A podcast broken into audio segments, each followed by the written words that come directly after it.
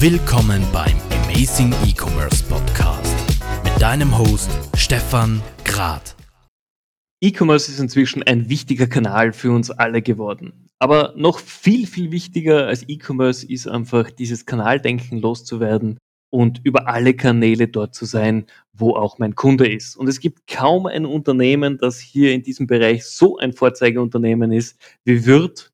Und dementsprechend freut es mich sehr, heute mit dem Stefan Mess hier drüber zu sprechen, wie der digitale Wandel in diesem althergebrachten Unternehmen denn passiert hat. Stefan, freut mich sehr, dass du heute mit dabei bist. Ja, vielen Dank, Stefan, für die Einladung. Ich bin gerne mit dabei und danke für die Vorschusslorbeeren, das höre ich gern. Ja, ich glaube, das ist durchaus berechtigt. Ähm, du bist jetzt auch schon längere Zeit bei deinem Arbeitgeber tätig, hast viele Jahre dort miterlebt, was sich getan hat. Erzähl doch mal für diejenigen, die euch jetzt noch nicht im Detail kennen, wie sich das Unternehmen über die letzten Jahre denn so entwickelt hat. Genau, also ich darf für die Firma Würth in Österreich tätig sein, äh, bin persönlich seit sieben Jahren bei der Firma Würth mittlerweile, habe im digitalen Marketing begonnen, äh, habe dort viele Bausteine aus dem digitalen Marketing-Bereich mit aufbauen dürfen und seit drei Jahren darf ich ein kleines Team verantworten, das diesen Weg, den wir beschritten haben, äh, einfach mit mir weitergeht. Das ist sehr spannend. Wenn man jetzt die Firma Würth hernimmt, die gibt es in Österreich seit 1962, ist ein sehr arriviertes, würde ich jetzt nicht sagen, aber ein, ein sehr bodenständiges Unternehmen. Wir sind tätig im äh, Handel mit Befestigungs- und Montagematerial. Das heißt, alles, was irgendwie in der Wand verschwindet, äh, wie Schrauben, Dübeln und so weiter. Äh, das sind so Sachen, mit denen wir uns äh, im Handel beschäftigen. Da ist die Spezialität vielleicht die, dass wir ausschließlich mit Gewerbekunden arbeiten. Das heißt, bei uns kann man als Privatperson keinen, keine Produkte beziehen. Wir kommen ursprünglich aus Deutschland, gegründet 1945 vom Reinhold Wirth, äh, respektive von seinem Vater, dem Adolf Wirth. Ja. Reinhold Wirth hat es dann relativ früh mit 17 Jahren übernehmen dürfen, die Firma von seinem Vater, weil der verstorben war und führt seitdem eigentlich die Geschicke des Unternehmens, sitzt heute noch im äh, ist Vorstand des äh, Stiftung, Aufsichtsrats und äh, zieht immer noch die Strippen bei, bei der Firma Wirth, was immer noch ein Familienunternehmen mittlerweile halt mit irgendwie so 80.000 Mitarbeitern weltweit in 400 Gesellschaften aufgeteilt, aber grundsätzlich immer noch ein Familienunternehmen, was auch ganz spannend ist. Also damit zählt ihr sicherlich zu den größeren Familienunternehmen des Landes. Wir haben ja davor schon ganz kurz gesprochen, ihr seid in einer Branche tätig, die natürlich jetzt nicht konsumerlastig ist, die aber dennoch auch äh, eine sehr wichtige ist. Bei euch ist Qualität wichtig, es ist Verfügbarkeit wichtig. Und im Gegensatz zu vielen eher jüngeren Unternehmen habt ihr einfach auch eine sehr starke Offline-Kompetenz. Ihr habt Filialen, ihr habt einen sehr starken Außendienst. Wie war denn das am Anfang, dieses Miteinander, Außendienst, POS und dann kommt E-Commerce daher?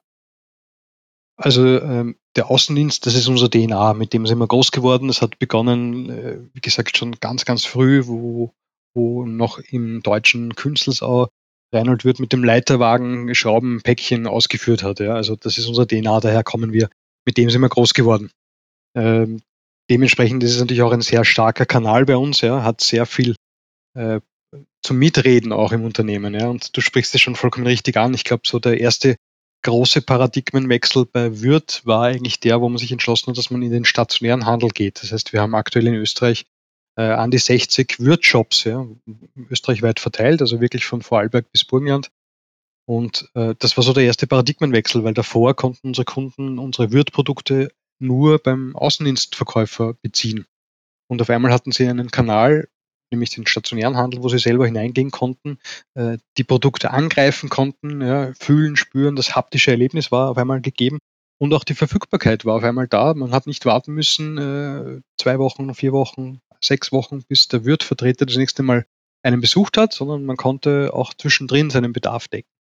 Das war so eigentlich die erste Herangehensweise. Und ich glaube, der zweite große Paradigmenwechsel war die Einführung von E-Commerce. Und es war auch noch vor meiner Zeit, aber man munkelt und erzählte sich, dass wir schon sehr früh, nämlich so um die Jahrtausendwende, schon den ersten Online-Shop hatten, ohne dass eigentlich irgendjemand gewusst hat, dass wir einen Online-Shop haben. Also es war ein internetgestütztes Bestellsystem, ja, wo man im Prinzip, äh, wahrscheinlich würde man jetzt irgendwie sagen, heutzutage digitaler Bestellblatt, ja, wo man eintragen hat, die Artikelnummer drei Stück hätte ich gern und das dann irgendwie versendet worden ist, wie auch immer, per Mail wahrscheinlich.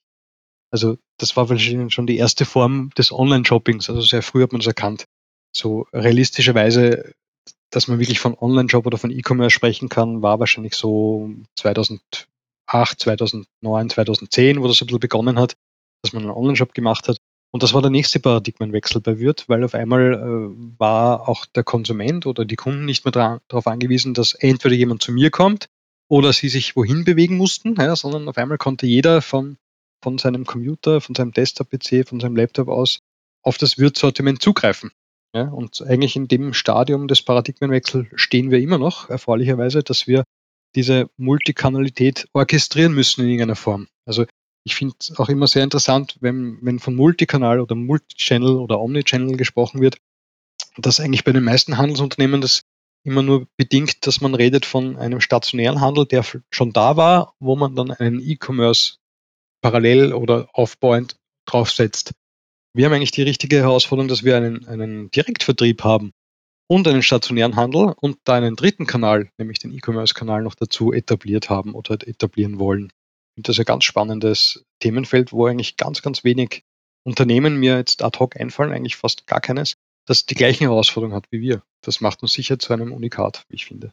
Das stimmt auf jeden Fall. Es ist ja auch genau in dem Bereich dann natürlich so, dass es ja nicht nur eine prozessuale oder technische Herausforderung ist, in diesem Ökosystem eine digitale Verkaufsplattform zu etablieren, sondern auch einfach eine soziale Komponente hat. Denn ich kenne die Diskussionen ja lange genug. Der Vertrieb ist nicht besonders froh, wenn da jetzt ein Bestellsystem kommt, weil da werden mir meine Umsätze und damit meine Prämien weggenommen. Wie war denn das? Hast du das noch mitbekommen, als dieses System eingeführt wurde und solche Diskussionen im Unternehmen losgebrochen sind? Also ich, ich habe es nicht mehr mitbekommen, weil als ich begonnen habe, war es Gott sei Dank schon so, wie ich es gleich skizzieren werde. Äh, ich glaube, dass man relativ früh schon das erkannt hat, die, diese Problematiken. Und ähm, bei uns ist es so, dass ein Kunde ist immer einem Kollegen im Vertrieb zugeordnet und es ist vollkommen egal für seine Provision, für seine Prämie, in welchem Kanal der Kunde kauft. Ich glaube, das ist äh, mal die erste wichtige Grundregel, wenn es um Multichannel-Integration in Unternehmen geht, dass man nicht einen Kanal bevorzugen kann, man nichts parallel zu einem bestehenden Kanal aufbauen soll.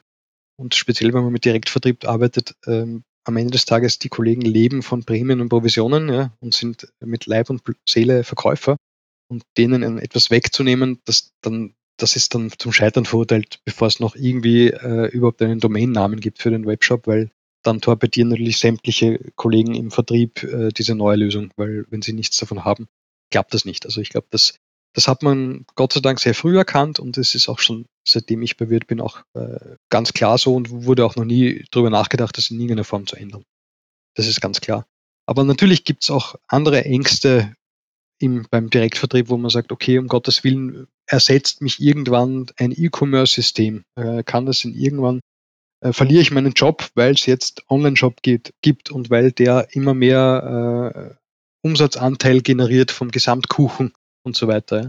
Ähm, da kann man auch ganz klar sagen, nein, das wird nicht passieren. Also es wird, es wird den, den menschlich, menschliche Komponente wird es nie ersetzen können. Davon bin ich fest davon überzeugt, obwohl ich im E-Commerce arbeite. Also ich, man könnte jetzt sagen, ich rede jetzt gegen mein Geschäftsmodell, aber ja, ich glaube ganz fest daran, dass es immer, immer Menschen geben wird da draußen, die mit Kundenbindung, mit Kundenbeziehungen äh, viel mehr erreichen können und als, als ich das mit, aus dem E-Commerce mit einer, einer äh, Webseite schaffen kann. Ich glaube, das, das Geheimnis, und daran arbeiten wir an diesem Geheimnis, oder diesem Geheimnis auf die Schliche zu kommen oder es, es noch besser zu machen, ist einfach das Ganze orchestriert zu betrachten. Das heißt, jeder Kanal hat seine Vorteile. Wie kann ein Kanal dem anderen, den anderen Kanal unterstützen oder wie kann der, der dritte Kanal die anderen beiden unterstützen? Und ich glaube, das macht dann am Ende des Tages auch Multichannel aus, warum es funktionieren wird. Ich habe es eingangs schon erwähnt oder du auch. Ihr habt jetzt Produkte für den Handwerker und das heißt, ihr habt Produkte, die gebraucht werden von der Berufssparte. Qualität ist sehr wichtig, davon geht man bei euch natürlich aus. Äh, mit dem Namen Wirt verbindet man doch hohe Qualität. Wie geht's euch jetzt damit, dass natürlich auch bei den Handwerkern die Jüngeren nachkommen, die digitalaffineren, wachsen dementsprechend auch eure E-Commerce-Umsätze über dem Durchschnitt? Ähm, ja, das ist, das ist so, ja, dass wir im E-Commerce-Bereich überdurchschnittlich wachsen. Muss auch so sein. Also das bestätigt ja auch unsere, unser Multikanal-Denken und auch die Sichtweise, wo wir hinwollen. Das muss so sein. weil du die jüngere Generation angesprochen hast, das finde ich, finde ich ganz spannend. Also wir haben, unser Kundenklientel geht ja wirklich vom Ein-Personen Fliesenleger bis zu äh, ganzen Baukonzernen, äh, irgendwo so die Bandbreite. Dazwischen alles, was, was einem sonst noch einfällt und im Prinzip jeder, der irgendwie mit Hammer, Werkzeug, Maschinen, Schrauben, Dübeln und sonstigen Sachen werkt.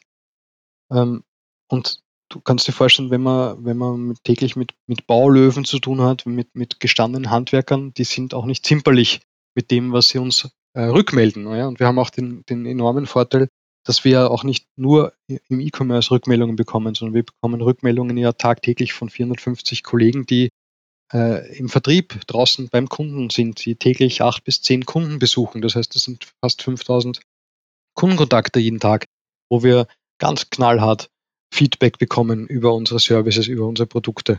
Und äh, das finde ich auch so spannend. Und die junge Generation hat einfach auch ein anderes Bild von dem, was sie erwarten von einem Lieferanten, von einem äh, von einer partnerschaftlichen Beziehung im Jahr 2020. Also da, da wird nicht mehr lang diskutiert, habt ihr einen Online-Shop oder nicht, sondern kann euer Online-Shop das, ja, und ich würde das gern machen und ich schaut mal, ich habe die Prozesse bei mir im Unternehmen, wie könnt ihr mir helfen, diese Prozesse zu optimieren?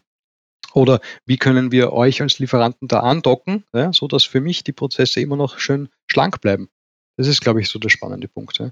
Und das hören wir tagtäglich und es macht echt Spaß und es ist eine Freude, dass wir gemeinsam mit diesen Kunden, auch vornehmlich jüngeren Kunden, auch durchwegs auch Diskussionen führen und auch äh, Ideen ausarbeiten und auch äh, kleine Pilotprojekte starten können, wo wir sagen, okay, lass uns das gemeinsam probieren. Das klingt, klingt, klingt vernünftig. Ja. Wir lernen alle was da, dazu. Ja.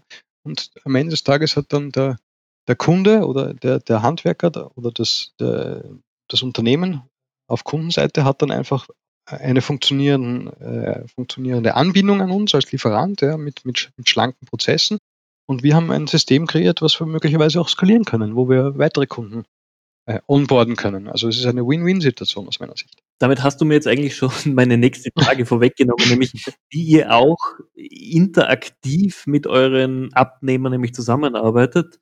Wenn man jetzt den normalen Retail-E-Commerce nimmt, ja, da reagiere ich natürlich auf Kundenservice-Anfragen ab und zu, aber das Unternehmen ist der Innovationstreiber. Und bei euch ja. scheint es, so wie du sagst, einfach ein Miteinander mit den Kunden zu sein. Absolut. Also wir haben wirklich schon viele Lösungen mit dem Kunden gemeinsam entwickelt. Ja? Und auch Dinge, die nicht funktionieren. Und natürlich es gibt auch Dinge, die nicht so funktionieren, wie sie es Kunden vorstellen. Die kriegen wir schonungslos übermittelt. Ja? Also sei es, selbst wenn es nicht der Kunde selber ist, spätestens wenn unser Kollege im Vertrieb den Kunden das nächste Mal besucht, kannst du dir vorstellen, dass der auch nicht amused ist und sagt, ihr mit eurem Online-Shop, das hat schon wieder nicht geklappt und hier das auf der App hat nicht funktioniert. Ja? Und das nächste, was der Kollege im Vertrieb macht, ist, dass er bei uns anruft in, in, im, im Team und das uns eins zu eins weitergibt. Das heißt, wir kriegen eigentlich das Feedback immer schonungslos um die Ohren geworfen, was gut ist, weil das ist, diesen Kanal möchte ich nicht missen. Also ich, ich brauche nicht, äh, ich bin Gott sei Dank nicht darauf angewiesen, dass ich irgendwelche Feedback-Pop-ups äh, machen muss im Online-Shop oder, oder irgendwelche äh, Heatmaps oder Klickanalysen. Nicht unbedingt, ja, aus dem Zweck, sondern ich kriege so auch mein Feedback mit, was nicht funktioniert und das sehr zeitnah überraschend. Das war für mich der erste große Flash, ja. Dinge, die vielleicht seit gestern nicht gehen, kriege ich heute schon äh, Mails dazu von Kunden, die sagen, hey, das geht nicht und warum ist das da? Das war vorher noch nicht da und solche Dinge. Also ich glaube, so schnell kriegt man ja nirgends Feedback, ja, oder zumindest nicht direkt von Kundenseite so schnell. Ja. Äh, das ist auf jeden Fall selten. Auch diese wirklich proaktive Herangehensweise von Kunden. Meistens kommt Feedback, wenn was nicht funktioniert, aber wenn auch Änderungen da sind, das ist definitiv was, was Neues. Ähm, wenn du jetzt sagst, du bekommst Feedback, ihr wachst auch mit euren Kunden gemeinsam, kannst du oder darfst du verraten, wie groß denn euer Team in Österreich ist? Weil das ist natürlich auch etwas, was Manpower braucht, um Änderungen vorzunehmen. Selbstverständlich. Also wir haben aktuell in Österreich so knapp 900 Mitarbeiter. Die verteilen sich auf 450 Kollegen, die im Vertrieb sind, also Direktvertrieb sind. Ähm, dann haben wir eine Logistik natürlich, ähm, die auch nochmal so 120, 150 Mann und Frau stark ist und der Rest ist im Innendienst angesiedelt. Und wenn es jetzt rein um äh, den Bereich E-Business geht, dann sind wir aktuell 17 Personen, die im E-Business arbeiten in Österreich. Das ist natürlich schon jetzt nicht überbesetzt, würde ich sagen, für ja. eine so große Herausforderung. Ihr greift aber auf Technik oder Technologie der deutschen Mutter zu. Ja, natürlich. Also wir haben, äh, wir sind in der glücklichen Lage, dass wir immer noch Teil eines Konzerns sind, ja. Und äh, Konzern mag, mag viele negative Eigenschaften haben. In dem Fall ist es durchwegs positiv, dass wir eine eigene äh, IT haben in Deutschland, die 400 Mann, Mann und Frau stark ist, ja, die, die uns hier die technischen Belange abnehmen kann, so gut es geht. Also wir haben natürlich auch in Österreich noch ein, ein, ein schlagkräftiges äh, Team in unserer IT, die die äh, Systeme warten und servicieren und unterstützen können und auch Weiterentwicklungen zum Teil machen können. Aber das Gros im E-Commerce-Ökosystem äh, passiert natürlich in Deutschland, weil man da einfach die Manpower hat. Und das aber nicht nur für Österreich, sondern wir sind Gott sei Dank schon so, dass wir äh, das in, zumindest bei den Wirtgesellschaften so harmonisiert haben, dass äh, ganz, ganz viele Länder, Landesgesellschaften mit, mit gleichen äh, Systemen arbeiten, was natürlich die Entwicklung dramatisch nach oben treibt. Ja, weil wenn ich jetzt äh, für zehn verschiedene Shop-Systeme entwickeln müsste, wäre ich natürlich deutlich langsamer, als wenn ich sage, ich entwickle für ein Shop-System und kann es halt in 10, 20, 30, 40 Ländern ausrollen gleichzeitig. Jetzt haben wir ein bisschen Einblick bekommen, wie ihr arbeitet. Jetzt würde es mich natürlich interessieren, wie du als Person in die E-Commerce-Branche gekommen bist. War es für dich immer klar, da möchte ich hin? Bist du zufällig reingekommen? Erzähl doch mal, wie, wie deine ersten Jahre waren. Also es ist interessant, weil äh, um ehrlich zu sein, äh, ich, ich habe mit E-Commerce nicht viel am Hut gehabt, bevor ich bei Wirt war. Ich bin Marketer und komme aus dem Marketing, ganz, äh, ganz eindeutig, und da aus dem Digitalmarketing. Das heißt, das war auch das, mit dem ich begonnen habe bei Wirt, dass ich gesagt habe, okay, ich ähm, baue oder ich darf im Digitalmarketing beginnen und darf da so die ersten Grundstrukturen in Österreich legen. Und äh, der Bereich E-Commerce war natürlich naheliegend, weil Digitalmarketing ja auch gut einzahlt, wenn es um E-Commerce und Online-Shop-Systeme geht. Ja. Und äh, insofern bin ich da ein bisschen in diese E-Commerce-Schiene reingerutscht. Also ich habe jetzt keine Ausbildung gemacht, irgendwie äh, drei Jahre E-Commerce studiert, sondern ähm, das, das hat sich so ergeben. Ja. Und das, hat, das ergänzt sich auch wunderbar, wenn man Digital-Marketing und E-Commerce gleichzeitig betreiben darf und kann. Weil es, wie gesagt, ähm, auf Kommunikationsseite mit Digital-Marketing natürlich große Enabler sind im E-Commerce. Also das heißt jetzt äh, SEA, SEO, diese ganzen ganzen Geschichten, ja, oder wenn es um Investitionsgüter geht und beratungsintensive Produkte, dann durch die ganzen Content-Marketing-Funnel, die man bauen kann. Und am Ende des Tages dient das eben auch dazu, um einfach die E-Commerce-Sales zu pushen. Und äh, ich würde sagen, der dritte Kommunikationspunkt, den ich noch bedienen darf, ist halt einfach die digitale externe Kommunik Marktkommunikation. Also die Dinge, die halt jetzt nicht zwingend für E-Commerce sind, äh, aber dennoch in der digitalen Welt passieren. Sowas gibt es natürlich auch, die jetzt nicht un unmittelbar zum, äh, zum Erfolg im E-Commerce beitragen. Wenn du sagst, du hast jetzt nicht studiert, du warst nicht in der primären Ausbildung jetzt auf E-Commerce gerichtet. Was war denn so dein wichtigstes Learning in den ersten Monaten in der E-Commerce-Branche?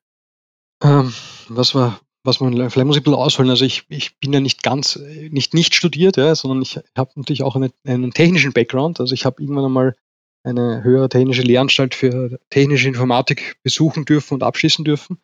Das heißt, äh, es war mir jetzt nicht ganz fremd, die, die ganzen äh, Abläufe und, und Prozesse zu digitalisieren.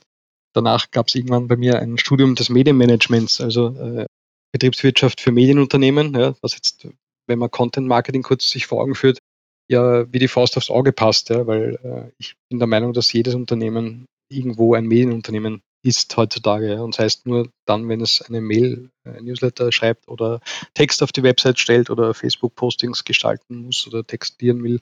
Also irgendwo äh, publiziert man immer Content. Ähm, das heißt, das war mir nicht ganz fremd. Was waren so die ersten Punkte, die ich lernen musste, ja, äh, Schnittstellen äh, Richtung SAP. Also du hast ein Online-Shop, ist ja total nett, er funkelt, er glitzert nach außen und er ist schön, ja, und dann gibt es einmal die Rückseite, das Backend, das ist meistens äh, jetzt nicht unbedingt das Hübscheste, ja, sondern eher funktional gestaltet. Und dann gibt es noch eine, eine, Ebene drunter, das sind halt wirklich die Schnittstellen in die bestehenden Systeme, weil ein Online-Shop muss ja angebunden sein an ein ERP-System und so weiter. Also das, das ist wahrscheinlich auch das, das größte Learning für mich gewesen, dass man sich aber einmal mit, mit diesen Themen beschäftigen muss. Okay, wie, wie funktionieren Schnittstellen, was zeige ich wo an, ja, und dass wenn ich jetzt irgendwo, weiß ich nicht, äh, ein, eine kleine Ampel haben möchte, die, die mir die Verfügbarkeit des Produkts anzeigt, dann steht dahinter ja eine Schnittstelle, die irgendwo die Daten herholen muss, ja, und wissen muss, okay, da sind halt noch 20 Stück auf Lager oder nur noch null, ja, also dementsprechend muss ich dann die Ampel färben. Also das, das waren sicher die, die spannendsten Erkenntnisse. Also eigentlich eher technischer Natur und eher unter der Haube des, des E-Commerce-Systems, weniger jetzt in E-Commerce-Prozessen Richtung Kunde, würde ich jetzt mal sagen. Oder im Frontend, wenn man so will. Jetzt glauben ja natürlich äh, viele Leute, die in die E-Commerce-Branche einsteigen, dass halt das Frontend ja eigentlich das Wichtige ist. Wie du gesagt hast, das Glitzer, das macht Bling Bling, es spielt alle Stückeln. Ähm, jeder, der aber schon länger in der Branche ist, weiß, ich kann das wunderschönste Frontend haben, wenn die Technik dahinter, Schnittstellen, Backend nicht funktioniert, bringt es mir halt leider sehr wenig. Wie gehst du mit sowas um? Ich, ich unterschreibe diese Aussage, Stefan. Also äh, total. Ich glaube, das, das schönste Frontend äh, macht keinen Sinn, wenn das dahinter nicht passt. Also ich, das ist auch vielleicht die Erkenntnis, die ich gewonnen habe, dass äh, in Wahrheit das, wie es vorne ausschaut, das können sich dann UX-Designer überlegen und das folgt auch gewissen äh, Paradigmen, ja, die halt funktionieren oder, oder ist auch Trends unterlegen. Ja. Es ist fast Mode, kann man fast sagen. Ja. Also würde ich fast so behaupten, dass ein Online-Shop halt 2020 so ausschaut und vielleicht 2025 komplett anders. Ja. Also das, das kann man anpassen nach Bedürfnis, nach, nach Gefühl oder nach, nach Mess, Messbarkeit oder nach Kundeninteraktion. Aber das, was drunter ist, das bleibt immer gleich, ja, und das muss funktionieren. Und ich glaube, es also es ist auch okay, es muss nicht zu 100% funktionieren. Also verstehe mich nicht falsch, um Gottes Willen. Es muss jetzt keiner so lange entwickeln, bis alles zu 100% funktioniert und dann kann ich erst rausgehen damit, sondern wir müssen auch, äh, also man muss immer wieder weiterentwickeln und man muss halt ein, ein Minimum Viable Product schaffen, das halt einfach rausgeht am Markt und daran dann weiterarbeiten. Ne? Ich glaube, das, das ist das System, aber ich glaube trotzdem Backend, ja, also das unterschreibe ich dir. Das, das Backend ist definitiv wichtiger als das Frontend. Jetzt hast du auch gesagt, die Dinge entwickeln sich, sie sind gewissen Trends unterworfen, da hast du vollkommen recht. Wie gehst du denn an das Thema Weiterbildung ran? Wie bleibst du up to date? Welche Trends gerade wichtig sind, was vielleicht jetzt ein Hype ist, der aber bald wieder vorbei ist? Wie gehst du an sowas ran? Also ähm, Weiterbildung ist das Nonplusultra. Also erstens lerne ich jeden Tag dazu. Ja? Das ist jetzt nicht dahingesagt, sondern es ist wirklich so, dass ich jeden Tag neue Dinge lerne, sei es jetzt äh, firmeninterner, wo es um Prozesse geht, aber auch natürlich äh, neue Dinge, die man in diversen Blogs, Podcasts hört. Ja? Also ich bin auch ein, ein sehr, sehr aktiver Podcast-Hörer und ich höre auch deinen Podcast sehr gern, Stefan, an der Stelle. Vielleicht einmal das, das Kompliment. Das ist immer wieder großartig, äh, diese Podcasts und auch die Persönlichkeiten, die du äh, gewinnen konntest und immer noch gewinnst für die Podcast, finde ich toll. Das macht echt Spaß und da lernt man auch viel dazu. Ja. Also das kann ich dir mal als Rückmeldung geben. Ähm, da kommen wir nicht drum herum. Ja. Ich, äh, ich glaube auch, dass ich, hab, ich bin auch einer, der noch Fachbücher liest. Das ist auch ganz interessant. Also ich, ich kaufe mir dann doch mal Fachbücher, auch wenn man sagt, na gut, in dem Moment, wo die gedruckt sind, sind die ja eh schon outdated. Ja, mit Sicherheit.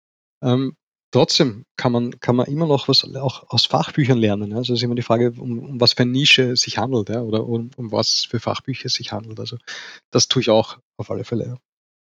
Wenn du jetzt mit jemandem sprechen würdest, der absoluter Einsteiger in der E-Commerce-Branche oder Digitalbranche ist, was würdest du ihm sagen, was muss er machen unbedingt, um sich in diese Branche einzuarbeiten und was soll er auf keinen Fall machen? Also was er auf keinen Fall machen soll, das ist äh, relativ klar gesagt, äh, irgendwie zu sagen, ähm, ich mache nur das, für das ich bezahlt werde. Das klingt jetzt komisch. Also ich glaube, gerade in der Branche, und das ist, also zumindest deckt sich das mit meiner Erfahrung, dass, dass in den Unternehmen E-Commerce immer noch der Neuland, ja, also Hashtag Neuland ist, so wie es die Frau Merkel mal bezeichnet hat. Ähm, ich glaube, dass es wirklich noch immer so ist, ja, dass ich, ich, ich, hol, ich fange anders an. Ähm, ich habe von mir immer gesagt, ich bin der junge Wilde im Unternehmen. Und jetzt ist mein Team, sind, wir sind die jungen Wilden und die ganze Abteilung, wir sind eigentlich die jungen Wilden, weil wir ein bisschen zu nahen Freiheit haben.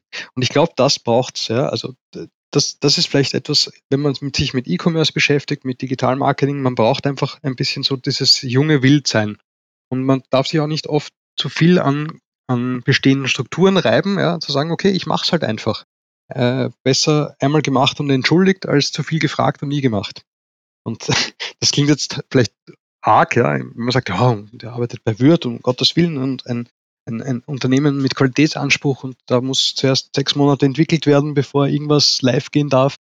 Ähm, nein, wir haben ganz viel live genommen, das äh, weit weg war von perfekt, ja, und, und haben auch viel gelernt dabei, ja, und das verzeiht das Unternehmen, das verzeihen die Kunden mitunter aber es bringt dich weiter, ja. Also das, dieses über den Tellerrand blicken, dieses, dieses Interesse haben und gerade im E-Commerce merke ich immer wieder, wenn man sagt, man, man darf jetzt auch nicht zu fokussiert sein auf den Bereich. Also wenn ich jetzt sage, ich möchte im E-Commerce arbeiten, dann würde ich anfangen, mir die kompletten Bestellprozessketten bis hin zur Rechnungslegung anzuschauen, weil das sind alles Themen, mit denen ich mich irgendwann befassen muss. Ja. Gerade in einem Multikanalunternehmen, wie es wird ist, wo, wo natürlich bestehende Strukturen schon da sind, ja, die man digitalisieren muss. Also es gibt, gibt und gab bei uns immer noch Prozesse, wo, wo Menschen irgendwie auf OK drücken müssen, jetzt blöd gesagt, ja, wo halt ein Prozess automatisiert läuft, dann muss einer OK sagen und dann rennt er wieder automatisiert.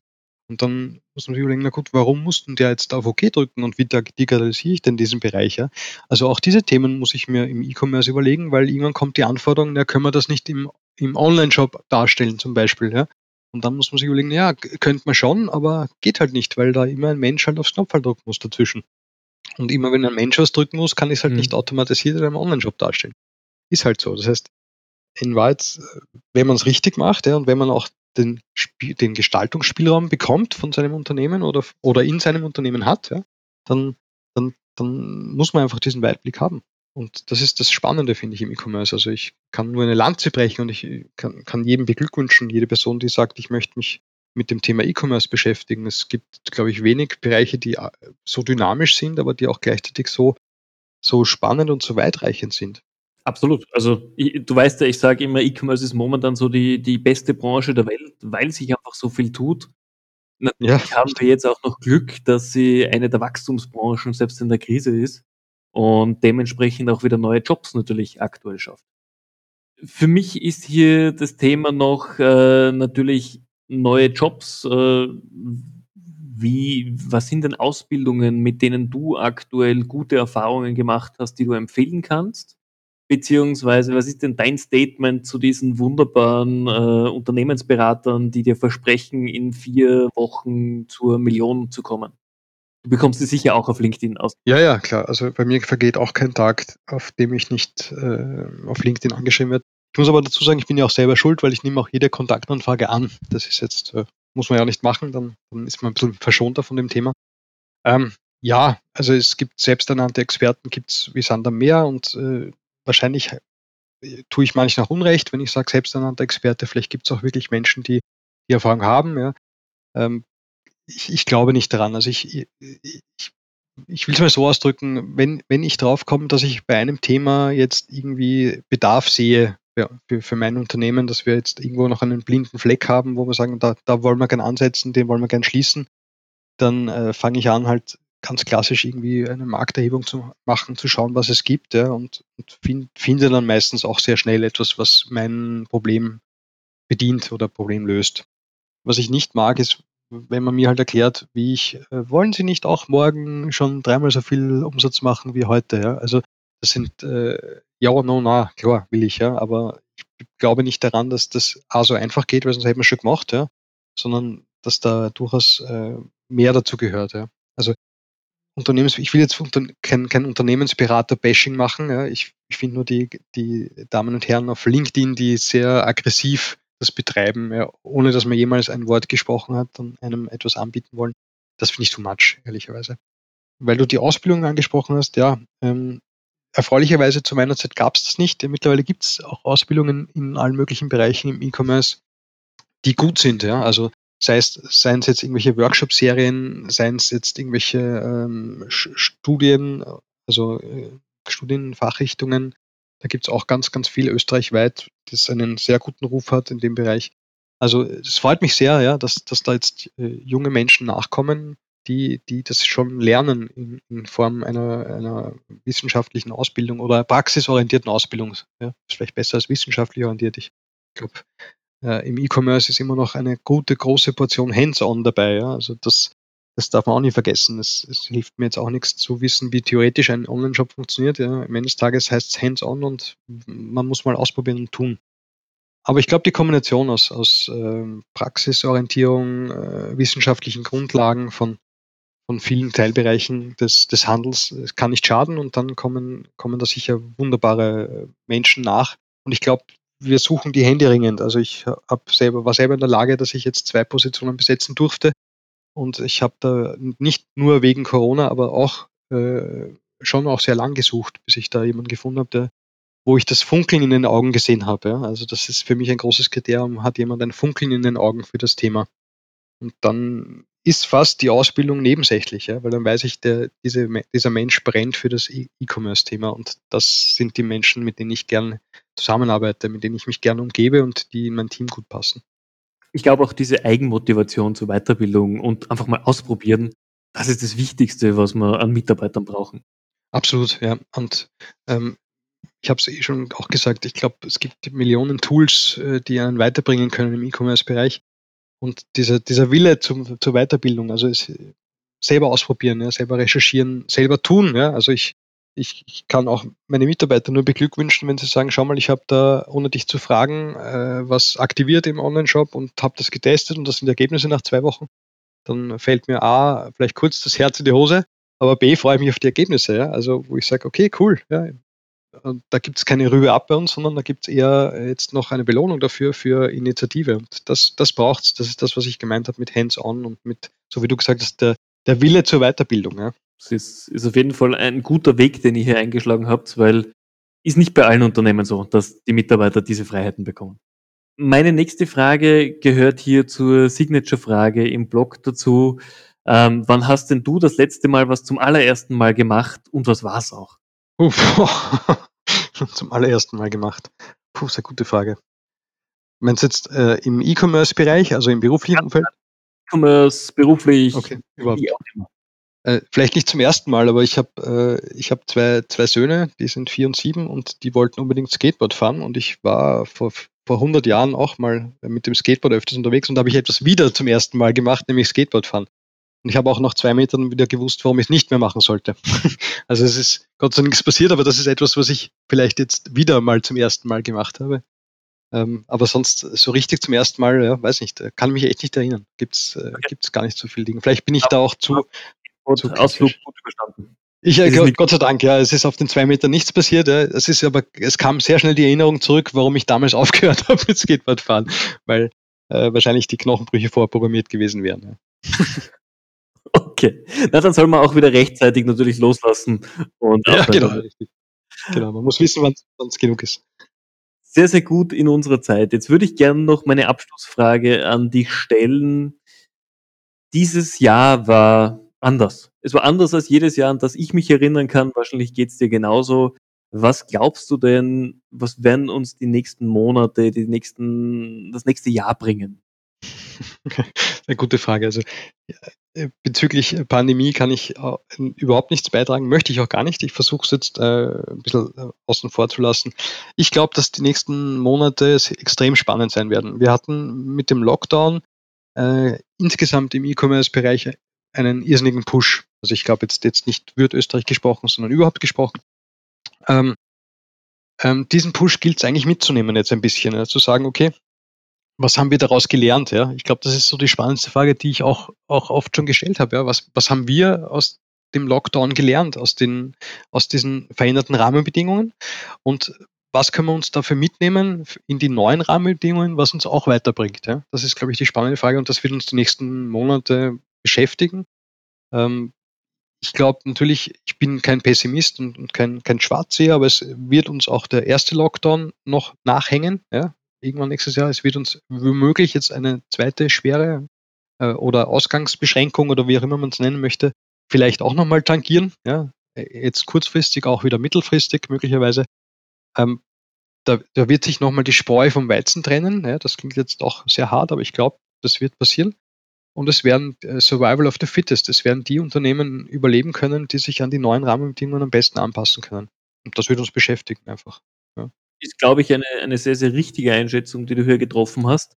Ähm, vor allem, es werden sich insofern diese Unternehmen vielleicht aus dem Markt verabschieden, die jetzt den, den Sinn des Unternehmens einfach nur auf Geld einbringen gelegt haben und nicht wirklich einen Nutzen stiften. Ja, das ist richtig, genau. Also ähm, ich glaube, dass oder die, die äh, ja, Nutzen ist richtig und die, die partnerschaftlich mit ihren Kunden umgehen. Also das ist das Feedback, das wir auch bekommen haben, jetzt äh, mit sechs Monaten Abstand von unseren Kunden. Ja.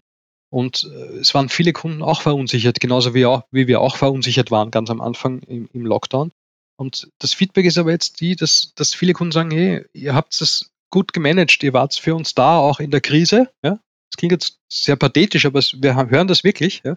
Ihr wart auch in der Krise für uns da. Wir wollen auch jetzt den Weg wieder weiter mit euch gehen. Und das ist doch schön. Also das ist äh, etwas, das größte Lob, was man bekommen kann als Unternehmen, dass man sagt, okay, auch wenn es schwierige Zeiten gibt, ja, wir sind auch für unsere Kunden da und unsere Kunden sind für uns da. Und wenn es wieder besser wird, dann geht man den Weg genauso wieder gemeinsam weiter. Und das, das ist, glaube ich, eines der schönsten Erkenntnisse aus dieser Lockdown-Zeit. Absolut. Und ich finde, das sind wunderschöne äh, Schlussworte auch hier für unsere gemeinsame Podcast-Folge. Stefan, ich sage vielen herzlichen Dank für diese tollen Insights, für das Gespräch. Es war wirklich super, mit dir hier so zu sprechen, auch dass du so offen äh, mit mir jetzt hier erzählt hast. Vielen, vielen herzlichen Dank für deine Zeit.